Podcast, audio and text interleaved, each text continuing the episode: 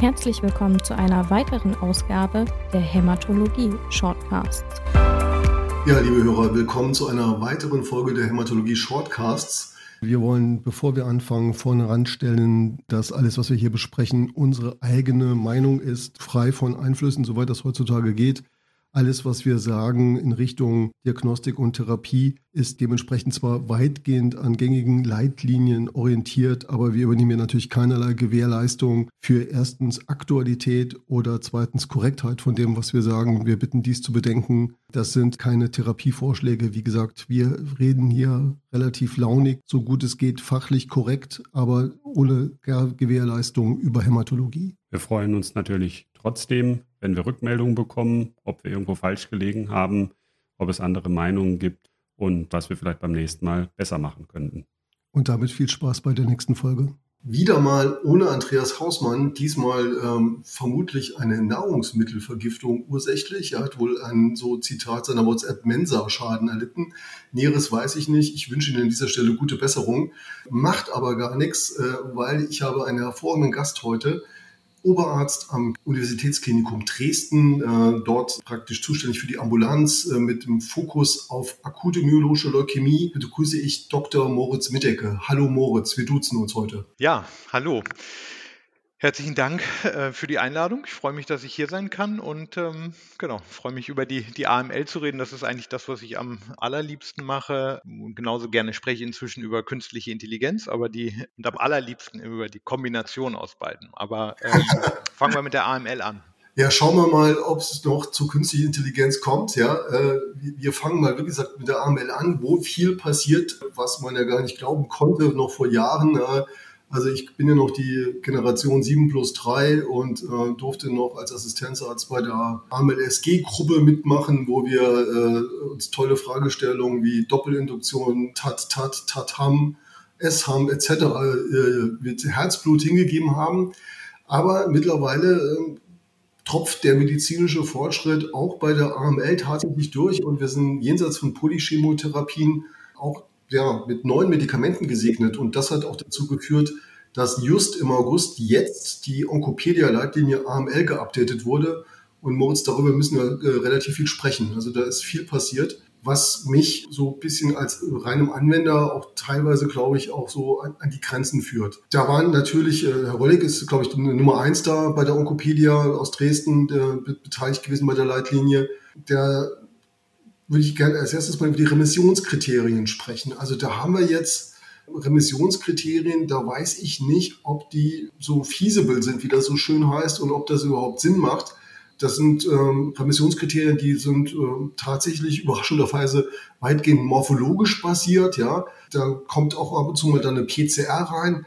Aber was hältst du zum Beispiel von solchen Sachen wie einem morphologisch leukämiefreien Zustand mit dem Akronym MLFS. Was, mhm. mir das, was bringt mir das? Das ist doch alles nur ein Kontinuum, oder? Das kann ja schon zwei Wochen später anders aussehen, oder?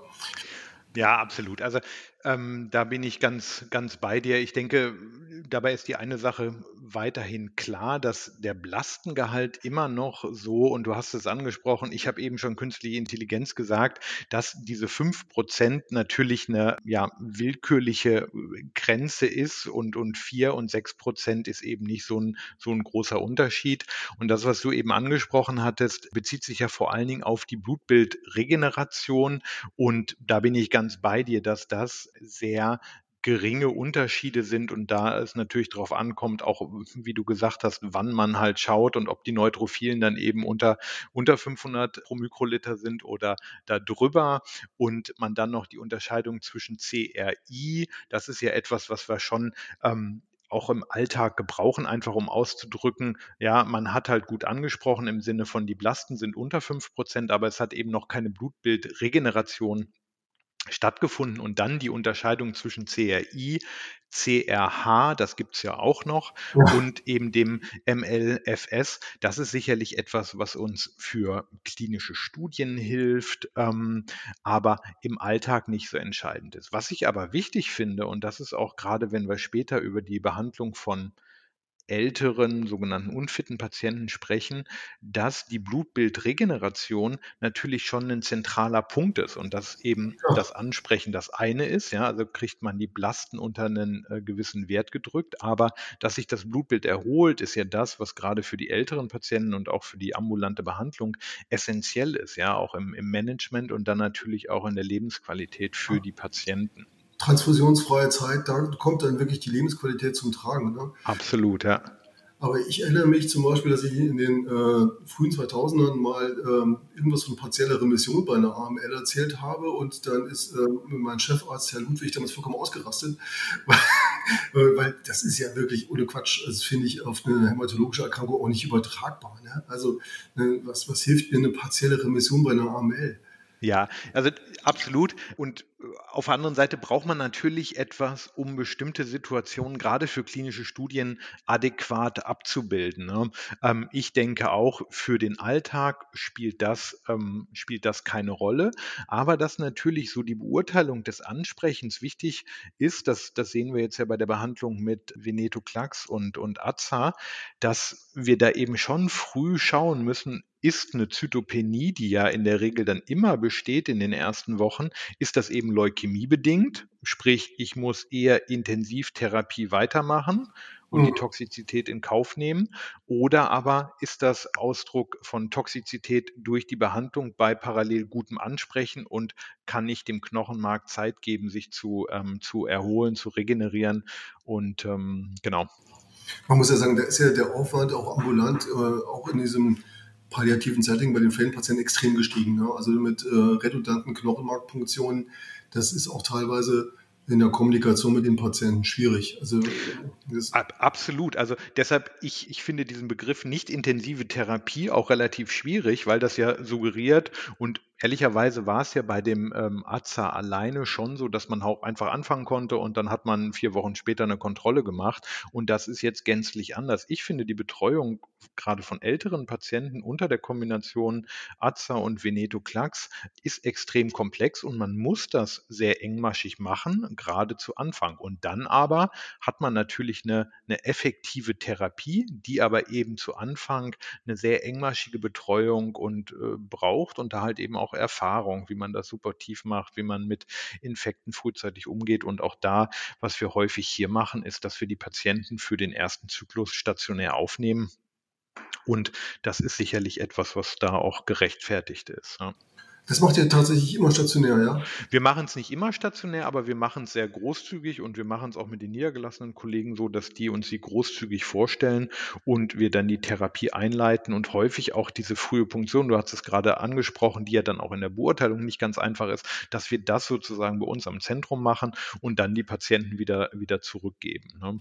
Ja. Ähm, das ermutigt mich jetzt, da vielleicht ein bisschen Arbeit auch zu verlagern.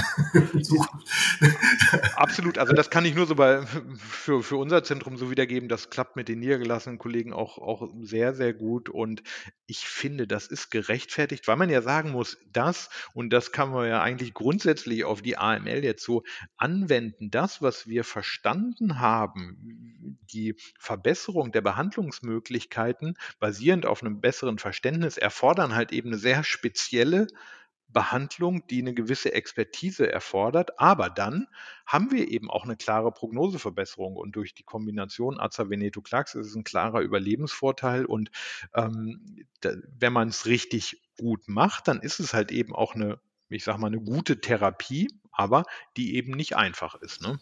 Absolut. Jetzt ähm, gab es andere Änderungen in der Diagnostik bei den äh, neuen AML-Leitlinien ähm, äh, in der Okopedia.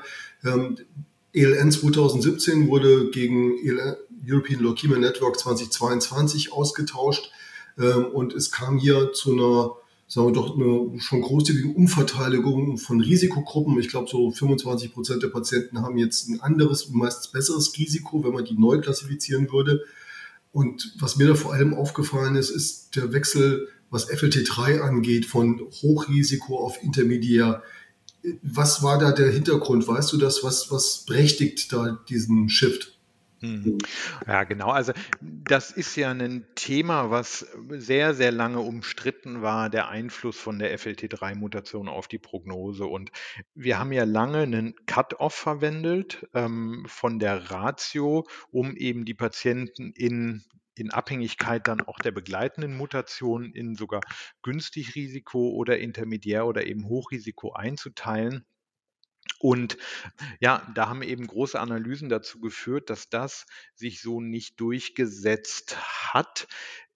Da kann man in meinen Augen drüber streiten, weil es natürlich einen Unterschied gibt, ob jemand FLT3 mutiert ist mit einer sehr hohen Ratio, also wo das eben ein ganz klarer Treiber der Erkrankung ist oder eben ähm, ganz, ganz kleine Klone. Und da muss man halt auch sagen, dass wir von, was die Diagnostik angeht, sehr gut geworden sind und dass man halt auch mehr sieht. Es ist insofern einfacher geworden, jetzt in der neuen Klassifikation. Und ich denke, das hat eine Berechtigung. Ich schaue schon noch auf die Ratio und, und äh, beziehe das in die persönliche oder die individuelle Risikostratifizierung mit ein, wenn es dann auch, und das ist ja der wichtige Punkt, die Frage der konsolidierenden Therapie geht. Also welcher Patient ja. muss allogen Stammzelltransplantiert werden und welcher Patient eben zumindest nicht primär. Genau, und ansonsten ist das natürlich ein Abbild davon, wie gut wir inzwischen die Erkrankung verstanden haben, wie komplex es aber auch geworden ist. Und da ist eben auch die, die CBP-Alpha-Mutation was, was Besonderes, wo es eben auch eben nicht so ist, dass es immer gut ist, sondern dass es eben für nochmal eine besondere, eben diese B-Zip-In-Frame-Mutationen, dass eben die die besonders gute Prognose ja. halt macht. Also es ist nicht so eine Mutation schwarz-weiß, sondern es ist halt eben sehr, sehr komplex und genau und sicherlich auch im Fluss, weil das andere, was wir natürlich dabei berücksichtigen müssen, und das kennen wir ja zum Beispiel auch von der ALL, dass sich Hochrisikoveränderungen dann auch von ihrer prognostischen Bedeutung verändern, wenn wir zielgerichtete Therapien haben. Wie jetzt die Torosinkinase-Inhibitoren angefangen genau. NPR. Ja, äh, ist es denn, also ist es ja immer noch so ein Mixed Compositum, so ein Puzzlespiel. Wir machen da diverse genetische Methoden. Ist immer noch Zytogenetik drin ne, in der Klassifikation. Ja. Äh, es werden Multiplex-PCRs am Anfang gefahren, um schnell rauszufinden, ob da therapierelevante Mutationen da sind. Und wir machen NGS. Wie, wie siehst du das zeitlich? Also wird in der nächsten ELN-Klassifikation gibt es dann nur noch NGS? Das kommt so ein bisschen drauf an, wann die, wann die nächste Klassifikation rauskommt und äh, bin gespannt, wie sie dann heißen wird, ob es äh, zumindest für die Risikoklassen noch ELN bleibt oder ob dann neue Namen dazukommen, Stichwort ähm, ICC, WHO. Genau, also was man sagen muss, und dazu gibt es eine schöne, schöne Arbeit, dass man schon fast alle Informationen, die in der klassischen Zytogenetik drinstecken, auch molekularbiologisch abbilden kann. Ne? Da ist halt mal geguckt worden, was äh, kennst du vielleicht die Arbeit? Und das geht für fast alle zytogenetischen Veränderungen, inklusive komplexer Karyotyp, dass man das über die Molekularbiologie abbilden kann, sodass ich schon denke, dass die Zytogenetik zunehmend zurückgedrängt werden wird. Und natürlich ist es halt auch ne, komplexer Karyotyp, einfach definiert, äh, größer gleich drei Aberrationen, dass das nicht so pauschal gültig ist, macht irgendwie Sinn. Wir wissen es nur, stand heute noch nicht viel besser. Wir haben das selber mal, ähm, das war 2012, da haben wir das mal aufgearbeitet, was macht den komplexen Karyotyp eigentlich so schlecht und das kann man dann wieder runterbrechen. Das sind die Patienten mit einer Deletion äh, 17 oder einer Veränderung am Chromosom 17p, ähm, also TP53, das wissen wir schon und dann sind es die Chromosom 5 Aberrationen und minus 7. Also die per se schon schlecht sind. Und wenn man die rausnimmt aus dem komplexen Karyotyp, dann sind auch häufig, ist der komplexe Karyotyp gar nicht so, so schlimm. Genau, also das wird sich auf jeden Fall auch in Zukunft weiter verändern. Was ich da nochmal wichtig finde, ist, dass diese Verbesserung, die wir durch die differenzierte Therapie erreichen können, natürlich nur dann möglich ist, wenn wir die Patienten initial richtig einschätzen und initial richtig behandeln. Ja? Und das ist der FLT3-Inhibitor, das ist aber auch äh, CPX 351 und das ist ja auch eine Erkenntnis. Du hast es vorhin äh, erzählt, woran du dich noch erinnerst. Ich erinnere mich noch dran an die klassische Freitagsleukämie, die wirklich dann halt freitags in die Notaufnahme, Blutbild schlecht, Durchflusszytometrie und ähm, unter Mikroskop angeguckt und eigentlich dann um 19 Uhr DA angefangen. Ja. Mhm. Und das ist ja etwas, was wir inzwischen gar nicht mehr so machen und äh, was auch gut gezeigt wurde, dass man die Zeit hat und dass die Prognose nicht schlechter wird, wenn man eine AML zu einem späteren Zeitpunkt erst anfängt zu behandeln, dann aber eben mit der richtigen Therapie. Das hat Herr Röllig auch gezeigt in einer, in einer, großen Auswertung, in einer Blattarbeit, dass man eben die, die Zeit hat. Und das ist einer von den großen Paradigmenwechseln, der ähm, ja wirklich die Behandlung da verändert hat. Natürlich ist es extrem wichtig, dass man die Leute halt supportiv gut von der ersten Minute an behandelt und mit Hydroxyuria die Leukozyten senkt, dass man auf die Tumorlyse achtet, dass man die Infekte richtig behandelt, dass man Blutungskomplikationen frühzeitig ähm, erkennt und korrigiert. Das ist alles extrem wichtig. Dann aber die Ruhe hat, drauf zu warten, bis die Diagnostik da ist, um dann die richtige Therapie für den einzelnen Patienten auszuwählen und eben diese Prognoseverbesserung, die wir ja sogar mit einem Überlebensvorteil für einzelne Therapien inzwischen haben, dann dem einzelnen Patienten auch ähm, ja, zugutekommen lassen können. Ich glaube, das ist ein sehr guter Punkt, den du ansprichst, dass, dass das jetzt mittlerweile gesichertes Wissen ist, dass wir eine AML, äh, sei denn wir haben eine Hyperleukozytose, nicht sofort behandeln müssen, weil ich erinnere mich, da gab es früher tatsächlich äh, Rechtsstreitigkeiten und Gutachten, ob da Therapien verzögert worden sind, ein Patientenwohl gefährdet worden ist. Ja. Ich, ich glaube, das ist wirklich wichtig, dass das endlich klar ist, ne? dass man da so ein bisschen Luft hat. Und so wie ein bisschen Hydroxyuria oder so ein bisschen ARAC-Vorphase ist ja, äh, Absolut, eine, ja. schlimme Sache. Ne? Ja, wenn du einen Brief schreibst jetzt äh, oder schreiben lässt, äh, wie, wie macht ihr das mit der Klassifikation? Was kommt da alles rein? Also macht ihr WHO und ELN und ICC oder habt ihr so einen Favoriten? Ja, genau. Also wir haben eigentlich schon klar WHO, was die Terminologie angeht und dann für alles weitere ELN. Ja. Und auch das ist ja, gut, dass du den Brief ansprichst. Ne? Es ist halt da, das gut zu machen, ist extrem wichtig. Ja? Du weißt, wie es ist. Da steht einmal irgendwas oben drin ja? und dann ist auch schnell mal irgendwie keine Mutation ne, oder das keine ist auf einmal weg, dann ist eine Mutation da. Das wird einfach übernommen und es ist natürlich auch nicht so ganz einfach. Was soll man alles da reinschreiben? Nur das, was positiv war, das, was untersucht war. Dann sind wir jetzt irgendwie beim 45 Genpanel, was, was Standard ist. Das wird immer mehr werden. Wie formuliert man das ordentlich? Also das ist ein wichtiger Punkt und genau, aber bei uns äh, eher WHO und ähm, ELN klar für die Risikostratifizierung. Und, ähm, und auch das ist ja extrem wichtig. Wir können inzwischen bestimmte Marker so gut zur Therapiesteuerung nehmen, dass das halt einfach extrem wichtig ist, ob man eine NPM1-Mutation hat. Und da dann auch wieder, welche NPM1-Mutation es eigentlich ist, ne? wenn man dann ja. halt auch beim anderen Labor ist und so weiter. Und dann auch wieder die Frage Erhaltungstherapie dafür, da würde ich dann auch wieder sagen, macht es schon Sinn, wenn man äh, auch über Toxizität Kapazitäten und natürlich auch finanzielle Aspekte spricht. Wie hoch war die FLT3-Ratio initial? Wie sinnvoll ist da eine im Zweifel auch lebenslange Therapie dann, ne, die ja formal so zugelassen ist mit Gilteritinib. Wenn man ein Rezidiv hatte, kann man es danach eigentlich nach AlloTX auch ähm, unlimited weitergeben. Ne? Äh, schlimm, also ja klar, auch unter äh, ökonomischen Aspekten, ja. Auf jeden ja. Fall. Jetzt ist es ja so, gerade wenn wir jetzt auf FFT3 zurückkommen, ähm, die Diagnostik ist ja auch nicht trivial. NPM1 A-Mutationen sind ja mit Abstand die häufigsten, aber da gibt es ja x seltene Subtypen. Das kann ja auch nicht jedes Labor. Ne? Also ihr macht es wahrscheinlich alles in-house.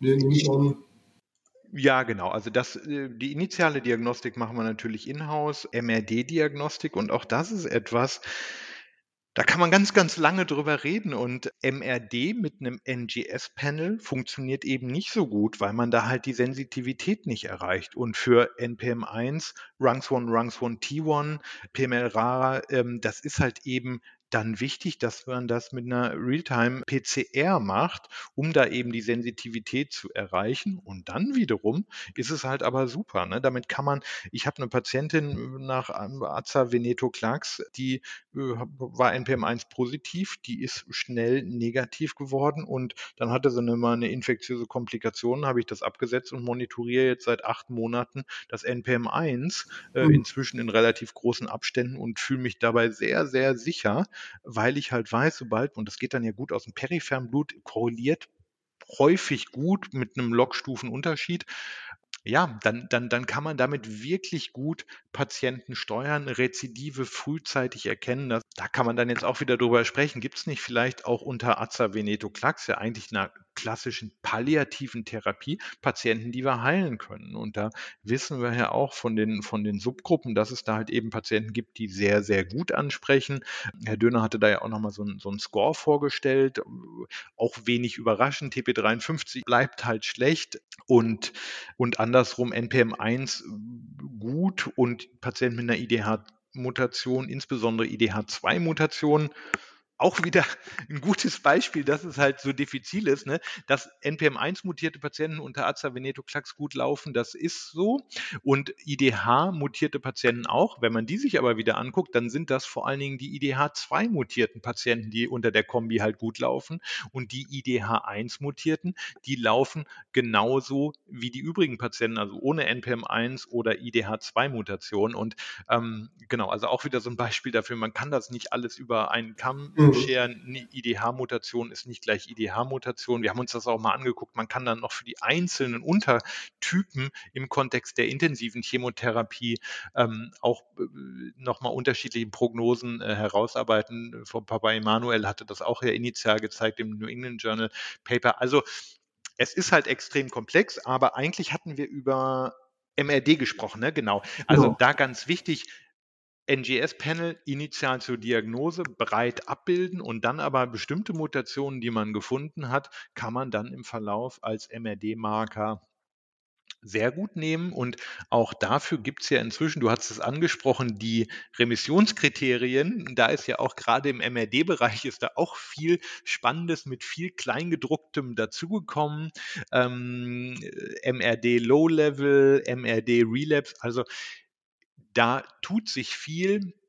Ich bin ein großer Freund davon, weil ich glaube, dass wir viel Knochenmarkpunktion ersparen können, dass in Zukunft viel aus dem peripheren Blut gehen wird und dass wir einfach mit diesen komplexen toxischen Therapien Marker brauchen, wie wir die Patienten gut steuern können. Und das ist für mich die, die Zukunft, dass wir das wirklich sehr individuell MRD gesteuert machen können. Also das ist auf jeden Fall ein Ausblick. Ja, und ähm, trotzdem äh, die, die Frage im jetzigen Setting, die, diese MLD-Diagnostik ist ja auch nicht für alle verfügbar. Ne? Also nicht, nicht alle Patienten haben einen Marker. Dann müssen wir dann schon wahrscheinlich regelmäßig Knochenmark punktieren, äh, gerade wenn es keine kompletten hämatologischen Remissionen gibt. Was würdest du sagen, für wie viel der Prozent der Patienten mit AML haben wir denn wirklich invaliden MRD-Marker? Sind so 80 Prozent mit FLD3 und NPM1 oder weniger? Ja, genau. Also ähm, ich würde sagen, wahrscheinlich mindestens gut die Hälfte. NPM1 ist klar, Rungs1, Rungs1, T1, äh, CBF, MYA11, das ist halt richtig gut etabliert und so steht es auch, gibt es eine sehr schöne Arbeit von Herrn Häuser aus Hannover ähm, in, in Blatt, wo das halt eben auch klar mit den Intervallen, wie oft muss ich das machen, wann kann ich das auch im peripheren Blut machen. Ähm, also dafür funktioniert das gut. KMT2A, DECNUP, es gibt letztlich viele Marker, die man ordentlich messen kann. Aber natürlich haben wir da halt auch das Chip-Problem. Also man muss sich überlegen, was ist wirklich, äh, was messe ich da? Und genau. ähm, auch, auch da kennen wir Mutationen, die halt einfach da bleiben und gar nichts mit der eigentlichen Leukämie zu tun haben im Sinne von Ansprechen. Ja, die wir einfach da mit 50 Prozent Allellast haben, die wahrscheinlich einfach da waren. Ja, genau. Ja. Genau. Aber ich denke, dass die molekularen Marker da zunehmen, die Durchflusszytometrie. Und ich weiß ja, du bist ja auch ein großer Freund der Durchflusszytometrie. Ja, ähm, ja. ja ähm, ja. Das, das funktioniert natürlich gut, wenn man das in seinem eigenen Labor hat und dann repetitiv da die Werte hat, einen LAIP, also so ein Leukemia Associated äh, Phänotyp, also ja, ja, im Prinzip wie die, wie die Leukämie aussah, wenn man das charakterisiert hat und das dann im Verlauf sehen kann. Es ist halt von der Sensitivität her, ist, ist es halt schlechter als die. Ähm, schlägt alles, ja. ja. Genau, das ist halt so. Und deshalb glaube ich, dass die Zukunft schon sein wird, dass wir immer mehr Marker entdecken, die wir gut zum Therapiesteuern nehmen kann. FLT3, das war lange schwer, das halt als MRD-Marker zu, äh, zu machen. Das ist inzwischen gut gezeigt, dass das funktioniert. Das war eine JCO-Arbeit, wo die das initial gezeigt haben, dass das als MRD-Marker eine prognostische Relevanz hat. Und dann ist es jetzt in der Gilteritinib nach Allo-Erhaltungstherapie-Studie klar gezeigt worden, dass wir und das ist ja eigentlich auch nicht überraschend, dass wir nicht einfach alle Patienten mit einer Erhaltungstherapie behandeln müssen, sondern mhm. dass das eben besonders effektiv ist bei den Patienten, die MRD positiv sind und da dann wiederum, und das würde ich halt auch sagen, diese Toxizität und auch die finanzielle Toxizität absolut rechtfertigt, aber eben nicht, wir müssen alle behandeln. Und ich finde es so ein bisschen schade. Ich weiß nicht, ob du die, die Relazza-Arbeit kennst von Professor Platzbecker. Muss passen, tut mir leid. Gut, ähm, Lancet Oncology, da haben, äh, äh haben wir geschaut bei Hochrisikopatienten, teilweise auch sogar ohne Transplantation mit NPM1 oder CD34-Subset-Chimerismus. Also technisch aufwendig, aber aus dem peripheren Blut ein sehr sensitiver MRD-Marker und die Patienten, die MRD-positiv wieder geworden sind, mit, mit AZA behandelt. Da mhm. kann man ganz wenige dann nur heilen, aber ähm, man kann das hämatologische Rezidiv deutlich hinauszögern und vor allen Dingen identifiziert man eine Gruppe an Patienten, die eben keinen Rückfall kriegen. Und bei denen kann man dann, du weißt das, äh, so nach Allo die Immunsuppression schnell raus, weil man denkt, Hochrisikoleukämie, dann provoziert man chronische GVHD und so kann man halt einfach Patienten identifizieren, bei denen man relativ entspannt sein kann und aus dem peripheren Blut ziemlich sicher sagen kann, okay, es kommt nicht zu einem Rezidiv. Ich denke, das ist die Zukunft. Da werden wir in Zukunft einfach noch besser werden, dass wir halt die Patienten besser identifizieren können, die eine Intensivierung der Therapie oder Erhaltungstherapie brauchen. Jetzt haben wir äh, Riesenfortschritte gemacht, auch in der Therapie, nicht nur in der Diagnostik und haben ja äh, spezifische Therapien für spezifische, sag mal, genetische Konstellationen oder Proteinexpressionssituation wie CD33-Expression. Die neue Leitlinie nimmt das natürlich auch auf und ich sage es nur einmal, äh, Go Ozogamicin, Entschuldigung, ja, der äh, ist jetzt ja da sozusagen für die CD33 High-Exprimierer, da dürften ja so 85 bis 99 Prozent der Patienten mit AML sein, äh, eigentlich immer gesetzt. Ähm, ich habe jetzt persönlich gesehen, äh, in, in, meiner Erfahrung mit äh, den Krankenhäusern, mit denen ich ko kooperiere, das wird gar nicht so aber wahnsinnig viel benutzt. Liegt das daran, dass einfach auch Studien dann konträr laufen, wo, wo man dann andere Therapiekonzepte verfolgt und das nicht beachtet? Wie, wie ist das bei euch? Ist das mhm. implementiert? Naja, also eine Sache, und das ist ja auch was, was man halt auch von den Firmen häufig hört, die, die ähm, ja häufig irgendwie traurig sind, dass es nicht noch mehr Patienten gibt. Man muss schon halt auch sagen, so viele Patienten gibt es halt dann ja eben gar nicht in den einzelnen Subgruppen. Ne? Und ich denke, GO, das hat ja eine, ähm, eine spannende, spannende und lange Geschichte mit initial erst Zulassung, dann wahrscheinlich ja zehn Jahre ganz vom Markt verschwunden, bis dann halt so gepoolte Analysen und vor allen Dingen diese Alpha-Arbeit halt eben schon gezeigt hat, das und auch da wieder, das hat Toxizitäten, gerade bei älteren Patienten und initial halt auch unterschiedliche Dosierungen, aber für die Patienten mit einer Good Risk Leukämie, also Favorable Risk nach, äh, nach ELN, da macht das einen Benefit und da ist es gerade bei den jüngeren Patienten, hm, sagen wir unter 65, ähm, da hat das klaren Stellenwert und da ist das bei uns auch Standard. Aber das sind halt eben auch nicht so viele Patienten. Ne? Genau, aber auch da wieder, die Patienten muss man identifizieren, deshalb warten auf die molekularen Befunde und dann ist das bei uns aber schon, ähm, schon Standard. Also für, für die Jüngeren, es ist ein Antikörperwirkstoffkonjugat, äh, praktisch mit äh, CD33 als Target, ja, panmyologischer Genau. Entschuldigung an, an, an, der Stelle. Ja. Also ich habe da nur live äh, miterleben dürfen, wie das seinerzeit vom Markt genommen wurde und, und habe dann das, das Comeback fast gar nicht glauben können. Ja. Also ihr habt das fest implementiert, ähm, wenn es halt natürlich nicht nur an CD33 hängt, sondern eben auch an molekularen Faktoren, Core-Binding-Faktor, Leukämien, FLT3-Bildtyp, NPM1 mutiert. Das sind genau. so die Kandidaten und Alter spielt auch noch eine Rolle. Und dann haben wir äh, im AML-Bereich ja langsam eine für mich nicht mehr überschaubare ähm, Fülle von Tyrosinkinase-Inhibitoren, die, ähm, die jetzt so das Feld aufrollen. Bidostaurin, klar, Sorafenib, klar, wussten wir, der Stellenwert ist, äh, ist gegeben. Sorafenib, eine Substanz, die sagen wir, über das Nierenzellkarzinom mal eine Zulassung erfahren hat ja. und ähm, wahnsinnig unangenehm im Handling ist äh, für Patient und Arzt, wirklich unangenehm. Und Bidostaurin halt als sagen wir, Standarderhaltungstherapie für FLT3. Aber da passiert jetzt was, oder? Also das ist jetzt äh, wahrscheinlich passé, oder? Ja, genau. Also Genau, also Sorafenib.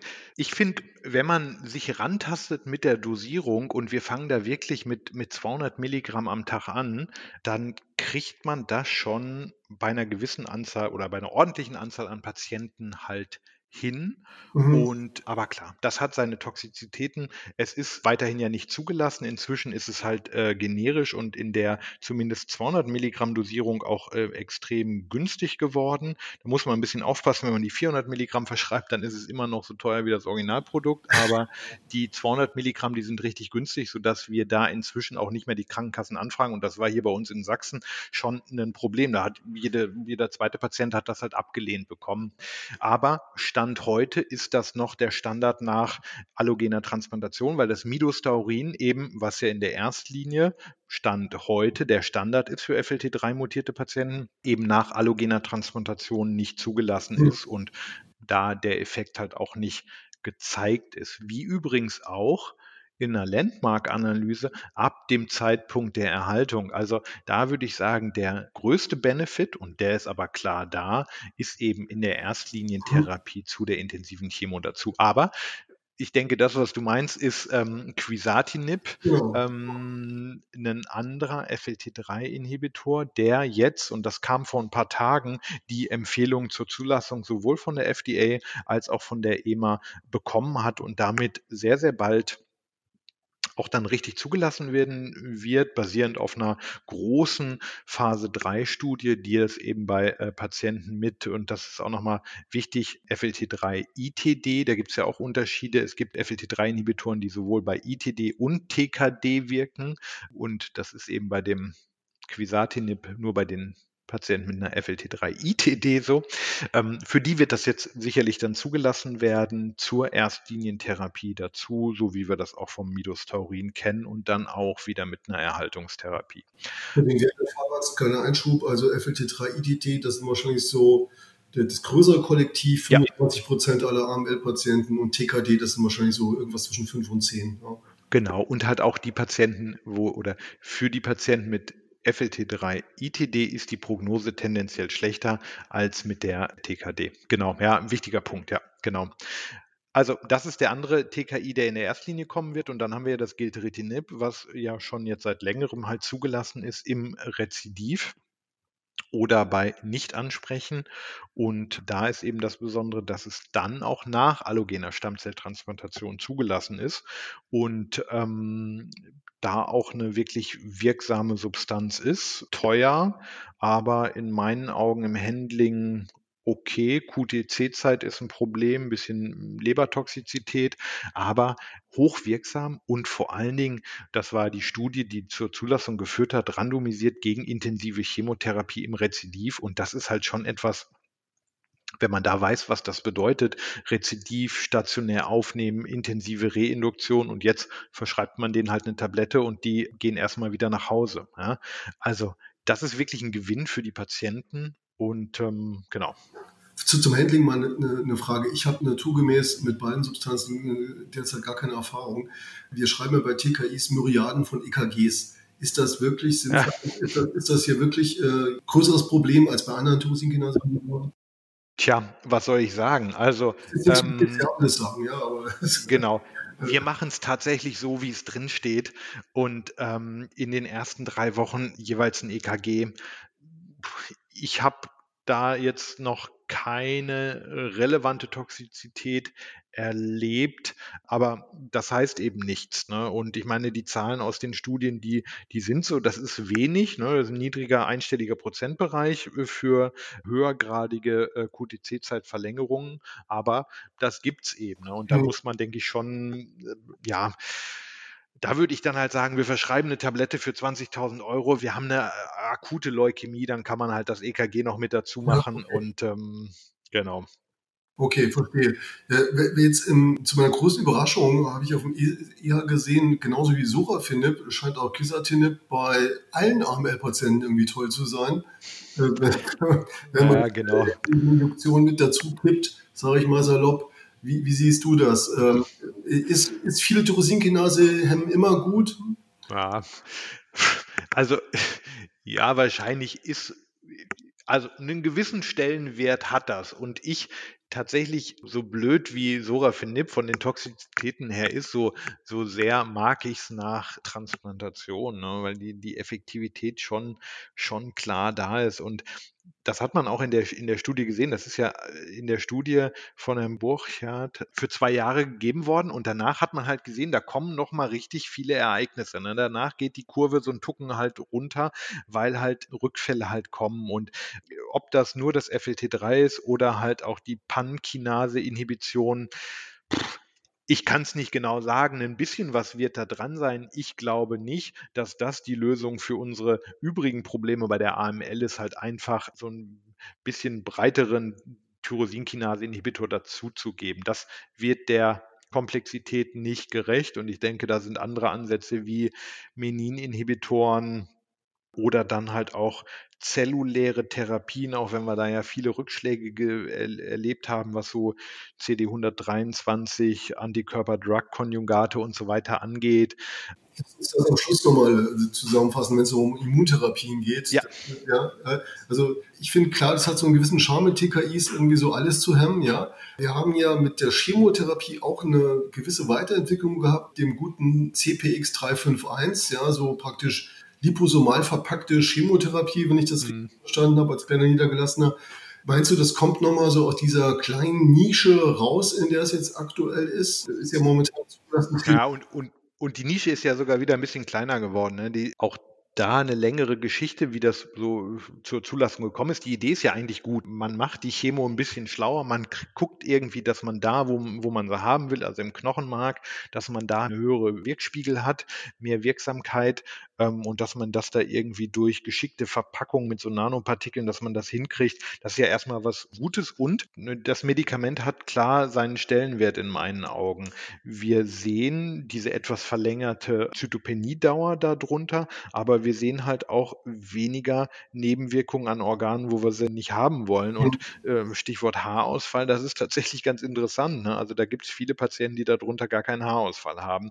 Das ist jetzt für uns, ne, wir gucken immer aufs Überleben, nicht so das Entscheidende, aber das ist so eine kleine, kleine Randnotiz. Und ja, jetzt ja eben bei den Hochrisikopatienten äh, therapieassoziiert zugelassen oder eben mit einem, ich sage jetzt mal ganz allgemein, MDS-Vorverlauf. Und da kann man jetzt lange drüber reden, wie der definiert definiert ist. Da gibt es halt diese MDS-Vorlauf definierenden Mutationen und für diese Patientengruppe ist es eben zugelassen. Jetzt in der neuen Version der Onkopedia-Leitlinie nur für die Patienten größer 60 Jahre. Das liegt daran, dass die Studie, wo der Vorteil gezeigt wurde gegen klassisches DA, eben nur Patienten zwischen 60 und 75 Jahren eingeschlossen wurden. So.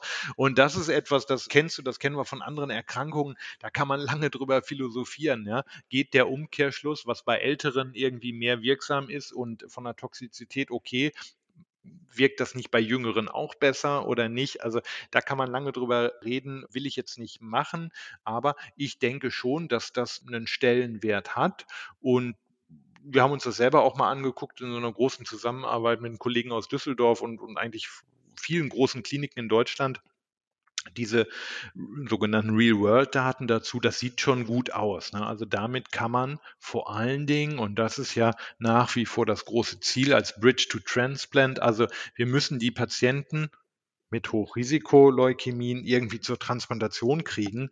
Und da ist die Aplasiedauer dann wieder nicht das Entscheidende, aber da eine möglichst gute Krankheitskontrolle vorher, das ist was, was viel wert ist. Und das ist, denke ich, für diese Patienten eine gute Option. Ob es noch mehr sein könnten, werden wir sehen. Die Studien laufen dazu. Bleibt spannend, auch dann nochmal ein bisschen mehr in die, in die Hochrisiko-MDS-Richtung ähm, rein. Macht Uwe Platzbecker eine große Studie, die das eben bei diesen AML mit Low Blast oder äh, IB, wie es inzwischen heißt, auch einen Vorteil bringt. Ja. Bei der Transplant generell der Entscheidung zu Transplant, äh, wer wird nicht transplantiert? Wo steht das von vornherein fest?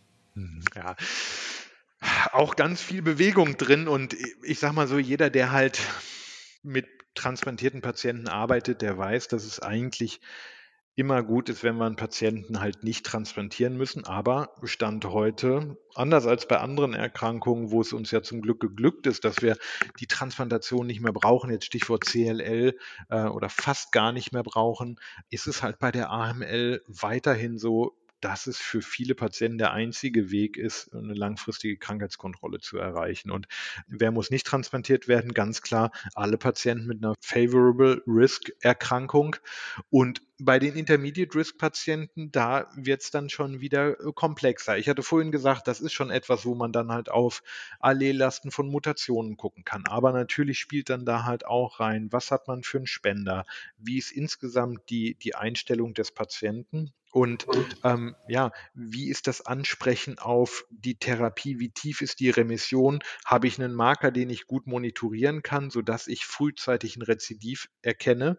Herr Bornhäuser hat vor kurzem die ähm, Ergebnisse der ETAL-1-Studie endlich veröffentlicht. Eine Studie, die wir auch frühzeitig abbrechen mussten, weil wir nicht genug Patienten da, weil das so lange gedauert hat, die wir eben genau mit dieser Fragestellung randomisiert haben. Also Intermediate Risk, damals noch rein zytogenetisch, randomisieren Allo-TX versus normale Chemokonsolidierung. Und da sieht man total gut, dass natürlich das Rezidivrisiko viel, viel höher ist bei den Patienten, die normale Chemo kriegen.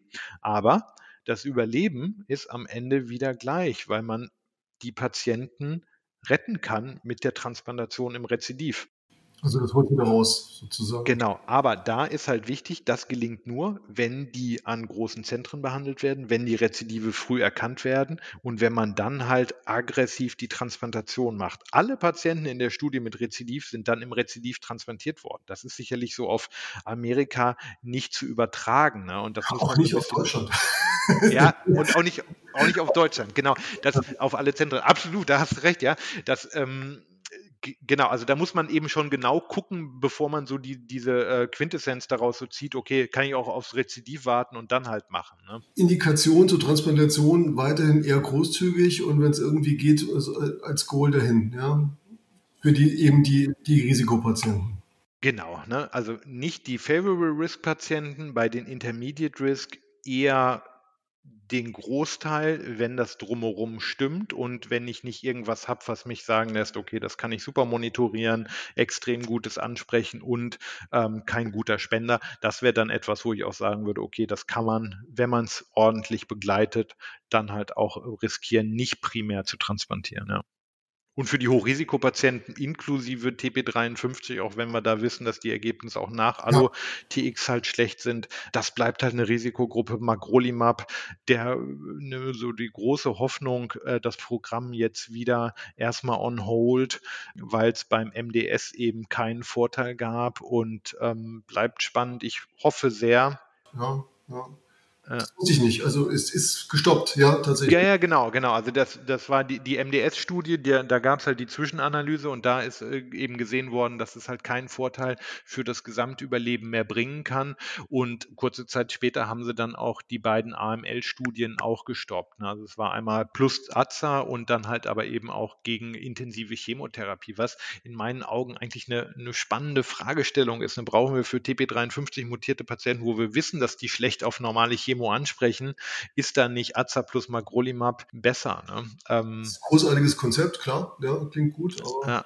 die Realität. In meiner Realität sehe ich ja vor allem alte Patienten äh, mit nur wenig De Novo AML, meistens mit äh, AML aus MDS. Mhm. Das ganze Jahr zwei jüngere Patienten zu einer Induktionstherapie geschickt. Ich bin jetzt natürlich, also in meinem Versorgungsalltag, sage ich mal, ist gerade jetzt so dieses Fader-Setting wichtiger, ja. Und da habe ich jetzt äh, für meinen Geschmack auch schon wieder zu viel Auswahl, die ich nicht so richtig einordnen kann. Hilf mir. Also ja. wir, wir, haben ja, äh, wie gesagt, so 30 Prozent der Patienten mit einer FLT3-Mutation. Wir haben IDA1-Mutationen, so äh, eher selten, habe ich persönlich noch nie gesehen. Ja, ähm, sollen 9 Prozent sein. Naja, okay. Und dann haben wir natürlich so für Allkammer äh, Venetoclax, Azacitidin jetzt ja so quasi der Standard. Und was ich mich da wirklich frage, bringt es da wirklich äh, von diesem Standard abzuweichen, was, also ist eine Therapie mit Gilteritinib oder mit Ibositinib plus Aza wirklich besser als wenn Aza? Kann man das pauschal so sagen? Macht mhm. es Sinn, die Rechnung zu tragen? Oder sage ich mal lieber, ich schließe das dann so als Second oder Third Line dann an? Genau, wir hatten es ja vorhin schon mal ganz kurz so, dass dieses ähm, unfit gleich nicht intensiv und man kann die so laufen lassen, dass das halt nicht mehr so, so gilt.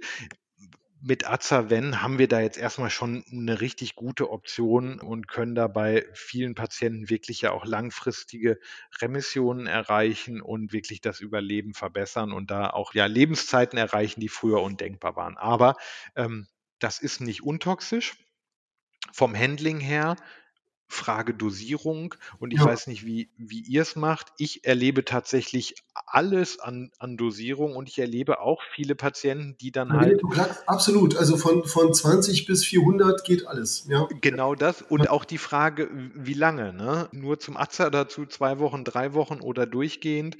Wir haben immer wieder auch Patienten, die dann im Progress kommen, wo es dann irgendwie, ja, nee, die Tablette dazu, das habe ich die ersten zwei Mal gekriegt und dann, das habe ich gar nicht vertragen, da habe ich ganz viel Blut gebraucht und äh, seitdem nie wieder und dann, ja, kommen sie halt nach sechs, sieben Monaten mit einem Progress. Das macht es natürlich dann total schwer, ne, das halt zu einzuordnen. Deshalb glaube ich schon, probieren, gut steuern, intensiv begleiten zu Anfang, um das auszuschöpfen. Bei den Patienten, bei denen es wirkt, sind natürlich auch nicht alle und auch da wieder TP53 bleibt eine Gruppe von Patienten mit einem hohen Risiko aber die Patienten mit NPM1-Mutation werden natürlich im Alter dann halt auch weniger, aber für die ist das eine, eine, gute Option und es stellt sich sogar die Frage, das ist auch etwas, was wir hier in der SAL jetzt als, als prospektive Studie prüfen, ob das nicht für diese Patienten, wo wir wissen, dass das Ansprechen auf Azaven gut ist, nicht sogar gleichwertig zur Anthracyclin-ARAC-basierten Induktion ist. Ja. Für Ivosidenib ja, du hast recht, das ist selten. Genau diese Zahlen irgendwie unter 10 Prozent ist es auf jeden Fall. Wir wissen, war, kriegen wir immer gesagt, wir dürfen die Studien nicht untereinander vergleichen. Ich würde schon sagen, dass man da einen gewissen Vergleich machen kann, weil die Patientenkohorten in den beiden Studien, Viale und der Studie, die zur IDH zur Ivosi, die eine Zulassung geführt hat, die sind sehr, sehr vergleichbar, was das mediane Alter angeht, bisschen von den Risikogruppen, ein bisschen unterschiedlich, aber im Großen und Ganzen ist das für mich ein ähnliches Patientenkollektiv und vielleicht ist sogar die Effektivität ein bisschen besser von der Kombi Aza Ivosidenib. Das würde ich mal mit einem Fragezeichen versehen. Was aber für mich da wirklich für den Einsatz von Ivosidenib spricht, ist die bessere Verträglichkeit. Okay. Ja. Und das macht ja das hebt ja so im Prinzip den, diesen Differenzierungsblock auf und führt eigentlich dazu, genau anders als beim Venetoclax, dass sogar relativ schnell man wieder gesunde Neutrophile hat. Du kannst ja sogar so, so ein äh, Differenzierungssyndrom, so ein atramäßiges Syndrom kriegen. Ne? Genau, das ist dann eine Nebenwirkung davon, muss man dann halt auch ein bisschen aufpassen. Aber auch da würde ich sagen, das ist etwas, das kann man ja gut handeln. Ne? Also mit HU, mit DEXA ist das etwas, was man gut in den Griff kriegt. Und ich würde sagen, dieser frühe Gewinn an funktionierenden Leukozyten, das ist was, ja, extrem hilfreiches ne? und äh, das, das macht das Leben wirklich einfacher. Kurz reingefragt, ist die IDA1-Mutation immer die Treibermutation? Ist, da, ja. ist der Allelast ein Thema? Würdest du sagen, wenn die Allelast 10% ist, dann, dann doch lieber Venetoclax? Nee, so würde ich das nicht sagen. Genau. Also ich, ich glaube, da sind wir zu weit weg davon, dass wir das halt definieren können in Abhängigkeit der, der Allelast. Es ist in der, das ist im Supplement sogar drin. Genau. Also da würde ich sagen, das ist, ne, jetzt mal Subklone mit irgendwie Nachkommastellen ausgenommen. Ja. Ähm, aber ansonsten wäre das tatsächlich, und das ist sehe ich ein bisschen anders, als es in der Leitlinie drin ist. Für einen Patienten mit einer IDH1-Mutation wäre das für mich der Standard. Ja.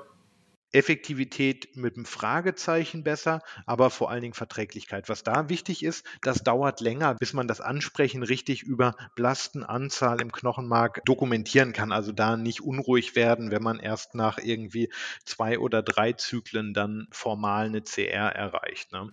Ähm, genau. Da würdest du sagen, da gibst du äh, der zielgerichteten Therapie bei IDH1-Mutationen den Vorzug und bei FLT3-Mutationen auch? Naja, bei FLT3-Mutationen ist es so, das ist Stand heute nicht zugelassen. Ähm, es ist auch für die Patienten mit FLT3-Mutation als Subgruppenanalyse in der Jale-Studie klar ein Vorteil für die Kombination.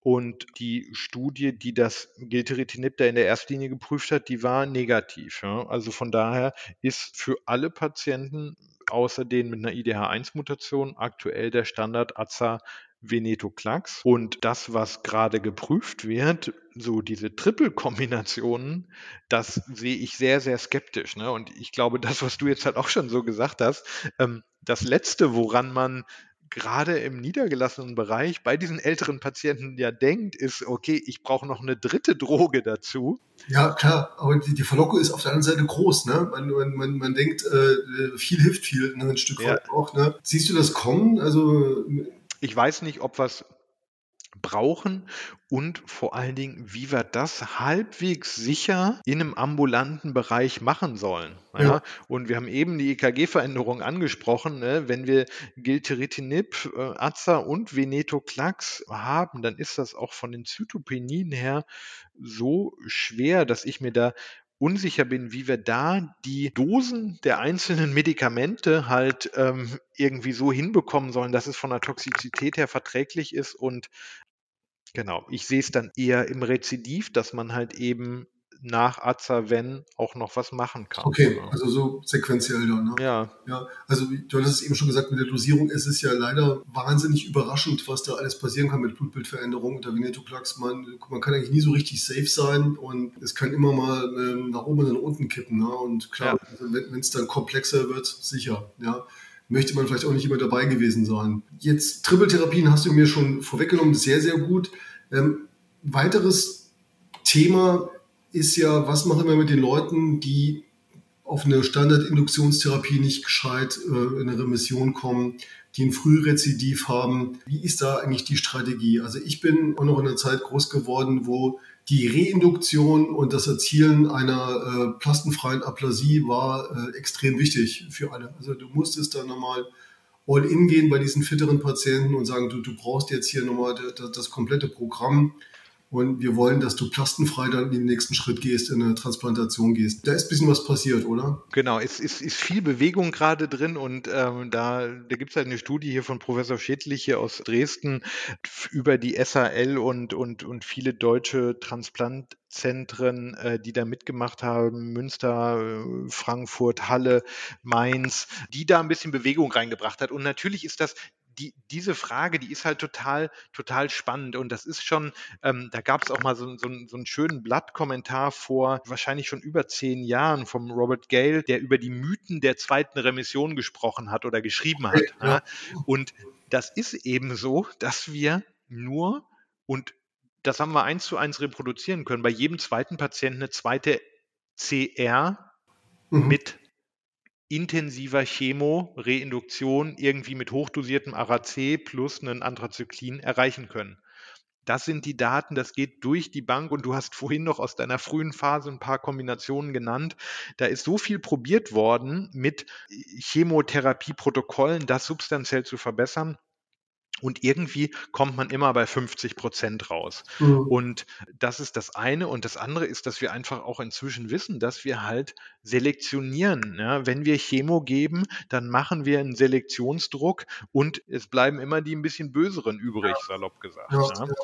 Und so, das ist das eine. Und das andere ist, dass halt diese Arbeiten initial von Herrn Jan Schmid aus Augsburg, aber auch von anderen, dass man halt die Konditionierung intensivieren kann mit ein bisschen Pause dazwischen, so Stichwort Flamsa, Rick, aber auch die Kollegen aus, aus Münster, die haben das, finde ich, auch wirklich gut und ist auch gut händelbar. Die haben einfach ein bisschen Melphalan gegeben, dann Pause und dann die, die äh, reduzierte Konditionierung gemacht. Das funktioniert und damit kann man auch eine hohe Anzahl an Patienten erfolgreich transplantieren. So, und das war sozusagen die Ausgangssituation, dass wir gesagt haben, okay, das muss man eigentlich mal randomisiert prüfen. Und das war eben die Studie. Rezidiv oder schlechtes Frühansprechen auf die erste Induktion, eins zu eins randomisiert. Klassisches Hamm, warten und dann transplantieren in CR, so wie es eigentlich im, ich sag mal, im Buch steht. Genau. Ja. Oder, und da sind wir jetzt wieder halt mit diesem, man managt AML-Patienten anders, Watch and Wait. Wir haben es tatsächlich auch so genannt wie bei der CLL. Also man Patienten, man diagnostiziert ein Rezidiv mit 70 Prozent Blasten im Knochenmark und sagt, okay, wir gucken, dass wir so schnell wie möglich transplantieren, aber jetzt gehen sie erstmal nach Hause und wir machen in vier Tagen das nächste Blutbild und gucken, ne, dass, sie, ähm, dass es ihnen weiter so gut geht. Ja, das haben wir randomisiert und dann in diesem, wir haben das Disease Control Arm genannt, eben die Transplantation früh geplant. Und da muss man auch wieder fair sein. Das geht halt in Deutschland, wo wir extrem hohe Spenderverfügbarkeit haben und wo man an großen Zentren, ich sag mal, tatsächlich so den Druck macht, so hier, das ist der Patient, den will ich in vier Wochen transplantieren. Wir müssen nicht bei der nächsten KMT-Besprechung, sondern morgen den Spender kontaktieren und wir nennen das Workup und CT, also gleich sagen, so, wir brauchen hier Blut zur Kontrolle und untersuchen dich gleich und planen für in dreieinhalb Wochen die Stammzellspende. Ja, wenn man da mit so einem Druck dran ist, dann sind die Ergebnisse genau gleich. Ja, krankheitsfreies Überleben, Gesamtüberleben, das ist zwischen beiden Armen kein Unterschied. Wurde auf dem Ash äh, Genau, genau. Die war in Plenary Session da, weil das natürlich einen, einen Paradigmenwechsel bedeutet. Ja? Und ähm, ich will jetzt keinen Namen nennen. Ein Kollege aus Berlin hat gesagt, naja, das ist ja blöd, dann haben wir weniger Patienten auf unserer Leukämiestation. Ähm, äh, ich kenne den Kollegen, ja. Gut, ne? Und natürlich ist das etwas so, das ist dieser Reflex, okay, Rezidivaufnahme, äh, intensive Reinduktion, wir gucken nach drei Wochen, ansprechen, ja, dann machen wir uns mal Gedanken über einen Spender.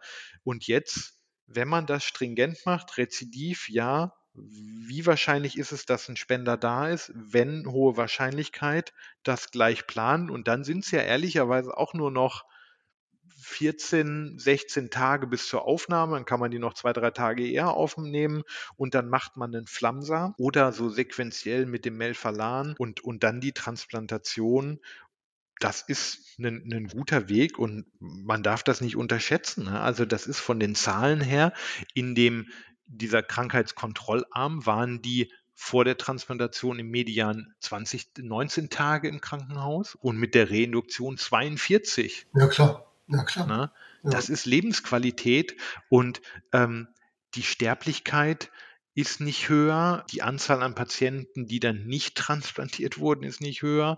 Und ja, das ist, das ist ein Paradigmenwechsel und Herr Schädlich ist inzwischen viel in den USA unterwegs, um das halt da so zu erklären, was das halt eben auch, und das, das ist halt wichtig, ne, was das halt eben auch bedeutet. Das sind keine Patienten mit einer Hyperleukozytose das mit dem Spenderorganisation, das muss halt klappen und da muss man dranbleiben. Eine logistische ja. Schlacht ist das. Also, und das hat ja auch sehr viel Unglaube, glaube ich, weltweit also, äh, hervorgerufen, dass das so laufen kann. Ja? Also da ja. ein bisschen zur Frage, ob die schon alle vorher ready to go waren, ja, also schon praktisch primär ne, schon Spende hatten. Ja, ja genau. Also das ist, auf der anderen Seite muss man da halt auch sagen, es ist halt auch, und wir, wir haben das früher auch schon in, in anderen Studien und auch so in den Flamsa-Studien und so, da, da, da sieht man das ja halt auch, in, in welcher Zeit sowas halt auch geht. Ne? Und prinzipiell ist die HLA-Typisierung, das geht halt schnell, ne? das geht innerhalb von Tagen und dann hat man das Ergebnis, dann hast du diese BMDW-Liste, da steht drauf, wie hoch ist die Wahrscheinlichkeit, dass du einen Spender findest und wenn du da halt dann drei DKMS-Spender dabei hast oder drei europäische Spender, dann ist die Wahrscheinlichkeit, dass du in vier Wochen transplantieren kannst, extrem hoch. Alles. Ne? Corona ist eine Ausnahme und äh, Zeiten werden insgesamt härter, aber prinzipiell geht das. Aber es ist halt eben auch nicht einfach und man, ne, das ist ein, kein, kein, kein Rezept für alle Regionen, sondern man muss da halt eben schon dran sein. Aber was halt eben klar ist, alle brauchen einen Hamm, alle brauchen eine Reinduktion und wir brauchen eine zweite CR, bevor eine Transplantation überhaupt Sinn macht. Das stimmt nicht. Ja. Das sind die guten Neuigkeiten, absolut. Ja. ja. Und ganz wichtig, und ich meine, die Patienten, die wir auf dem Weg dahin zu dem potenziell kurativen äh, Treatment zur Behandlung verlieren, die, die haben nie die Chance, langfristig geheilt zu werden. Ne? Und das ist eine substanzielle Anzahl an Patienten, bei denen ganz vielen Studien, die halt sozusagen die Konditionierung oder sowas untersuchen, gar nicht abgebildet sind, weil die halt vorher schon draußen waren, weil die halt nie bis zur Konditionierungsfrage, ne, Stichwort, wie wichtig ist MRD vor der Transplantation und so, hingekommen sind. Ne? Ja, also Moritz, das ist auf jeden Fall, sagen wir, geklärt und damit kann man die Patienten dann relativ schnell der allerbesten Immuntherapie zuführen, die es gibt, würde zumindest Andreas Hausmann sagen, nämlich der allogenen Stammzelltransplantation. Ähm, aber Immuntherapien haben ja sonst die Hämmer-Onkologie revolutioniert. Ähm, ich war immer stolz, eher Hämatologe zu sein, bevor die Onkologen uns klar gemacht haben, wie mhm. es wirklich geht. Ja. Äh, jetzt haben wir für ALL und DLBCL haben und Myelom haben wir super gute ähm, KT-Zellkonstrukte und bispezifische Antikörper und Antikörperwirkstoffkonjugate ohne Ende und es tropft eins nach dem anderen da aus, der, aus den Pharma-Pipelines auf den Markt. Bei der AML ist grausam. Da scheint irgendwie nichts so richtig zu verfangen. Also wie ich gelernt habe, liegt das ja daran, dass es einfach keine guten Antigene scheinbar bei der AML gibt und alles, was ich da angreife, zerstört mir dann auch meinen Stammzellpool und ähm, ich habe schwerste Komplikationen wie eben Knochenmarkdepressionen aufgrund von KT oder KNK-Therapien. Was macht ihr da? Was kommt? Wo ist die Hoffnung?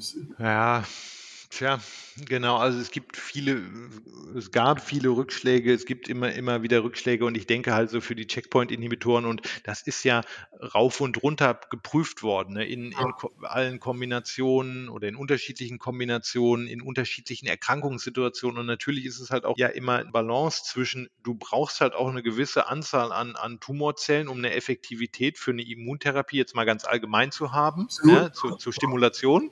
Ja.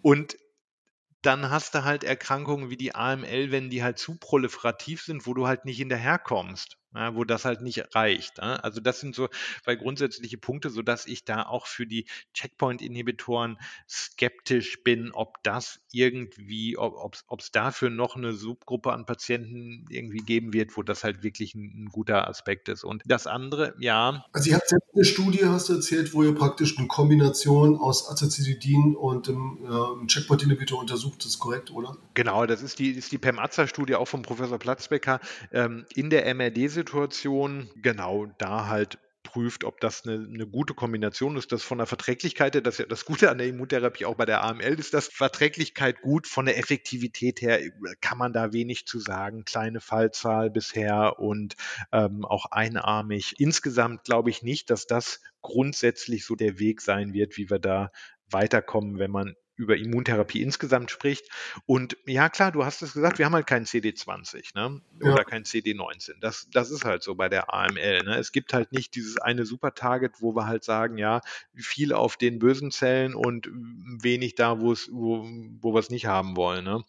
Das ist sicherlich ein Problem. Und bei CD123, da gibt es schon viele Beispiele für gescheiterte Antikörper-Drug-Konjugate.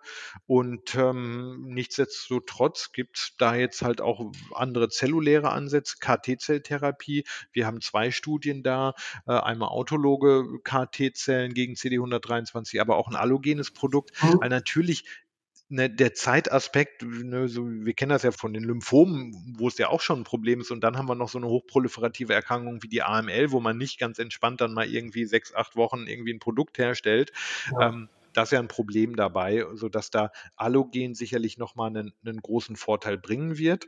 Und dann haben wir da halt weiter so diese, diese Diskrepanz zwischen, okay, ich brauche halt eine gewisse Anzahl an malignen Zellen zur Stimulation und andersrum darf es halt auch nicht äh, uns davon galoppieren. Ne? Was man dann mit Bridging macht, hm, das werden wir alles sehen und äh, nochmal zurück, wie viel Tumor brauche ich in der MRD-Situation, wo wir ja die Zeit haben, wo ich eigentlich das gut sehe. Da müssen wir halt eben gucken, wie viel Stimulation reicht. Auch da haben wir eine Studie mit NK-Zellen. Da gibt es unterschiedliche Projekte, die das prüfen. Prinzipiell auch ein spannender Ansatz. Wie weit seid ihr denn da? Also ist das Phase 1? Was ja, genau, das ist, das ist Phase 1. Auch da ist es, es ist halt, gibt eine kleine Lymphodepletion, ne? also milde, so wie wir es kennen, Flusai, mhm. und, und dann halt einfach Infusion von äh, auch allogenen NK-Zellen. Ja? Also das ist, das ist elegant und das ist in dieser MRD-Situation, da muss man halt vorsichtig sein, was die Effektivität angeht. Ne? Wie, ist das mit dem Nebenwirkungsprofil? Mit was genau, das ist halt super. Ne? Also das ist, das ist ähm, okay. das ist halt die Tox durch die Lymphodepletion und äh, das kennen wir ja inzwischen auch, dass das halt, genau, das ist halt zu managen. Genau, und alles andere ist es halt zu früh zu, zu beurteilen. Aber kurzum, da passiert was. Und es kommen jetzt auch neue Targets. CD70, da läuft jetzt eine Studie von den Kollegen aus Heidelberg an, auch mit KT-Zellen. Genau, ganz spannend. Da kann man ganz kurz die, die Brücke schließen zur AI. Frage, was ist denn das gute Molekül bei der AML? Ja. Und ähm, genau, das haben die Kollegen aus, aus München gemacht. Äh, Carsten Ma, extrem schlauer Mensch, sage ich mal, vom, vom Helmholtz-Zentrum zusammen mit den äh, Kollegen von der, von der LMU. Die haben halt AI-basiert geschaut, was wäre ein gutes Target und da halt eben CSF1R und CD86 halt gefunden. Ich denke, dass das ein Weg ist, wie wir gute Targets identifizieren, um eben diese Balance zwischen Effektivität und Toxizität halt gut hinzukriegen. Äh, bin ich extrem gespannt, was mit diesem Ansatz weiter passiert und das andere CD70 sicherlich auch interessant. Also kurzum, ich habe die Hoffnung auf die sagen wir mal, Immuntherapie, zelluläre Therapie neben der allogenen Transplantation bei der AML noch nicht aufgegeben, ja, aber Stand heute noch frühe Phasen. Frühe Forschung. Ja. ja, Mensch, Moritz, ich glaube, wir haben die AML so ziemlich äh, durchgekaut, sag ich mal, oder? Vielen, vielen Dank für deine Zeit und, und ich habe viel gelernt heute. Ich glaube, die Artificial Intelligence, die müssen wir vertagen. Auf ja, ähm, wenn du da noch nichts hast. Genau, schade, aber also gerne vertagen und gab ja auch jetzt kurz die, die, die Folge mit Herrn Thiemann, mit Herrn Haferlach. Vielleicht machen wir auch nochmal eine, eine größere Runde draus, dass man so ein bisschen auch unterschiedliche Ansichten dazu ähm, hören kann. Da passiert so viel äh, gerade, wo wir, glaube ich, auch in der AML noch viel, ja, viel lernen können und, und, und es weiter besser wird, dass wir unsere Patienten halt noch ein bisschen besser behandeln können.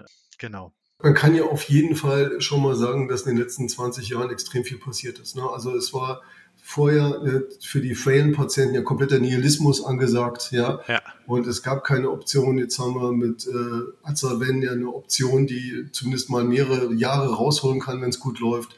Äh, wir haben für einzelne Subgruppen ähm, mit IDA1 und FLT3 attraktive Targets und können da vielleicht First oder Second Line auch für viele Patienten was reißen. Also ich glaube, für die Masse der Patienten ist viel passiert. Ja, und ähm, wenn das natürlich immer noch sehr traurig ist ja, und ähm, eine ernste Erkrankung bleibt, äh, trotzdem der Fortschritt ist da. Ja. Absolut. Und ich hoffe, man hat gemerkt, dass ich gerne über die AML rede und das halt schon auch eine extrem spannende Erkrankung finde. Und ich glaube, das ist so eine Beispielerkrankung, wie wir wirklich individualisierte, personalisierte Medizin machen können. Ja. Ähm, genau, und die Zukunft bleibt spannend. Ich glaube, wir brauchen hier auf jeden Fall die regelmäßige Updates mit dir. Aber Gerne, also ich. Ähm für, den, für den Moment sage ich vielen, vielen Dank für deine Zeit. Allen Zuhörern vielen Dank fürs Einschalten und äh, wenn Sie Fragen zum Podcast haben, äh, Herr Mittecke, ich leite sie gerne weiter. Ja? Äh, und gerne. sind für konstruktive Kritik jederzeit zugänglich. Vielen Dank fürs Einschalten.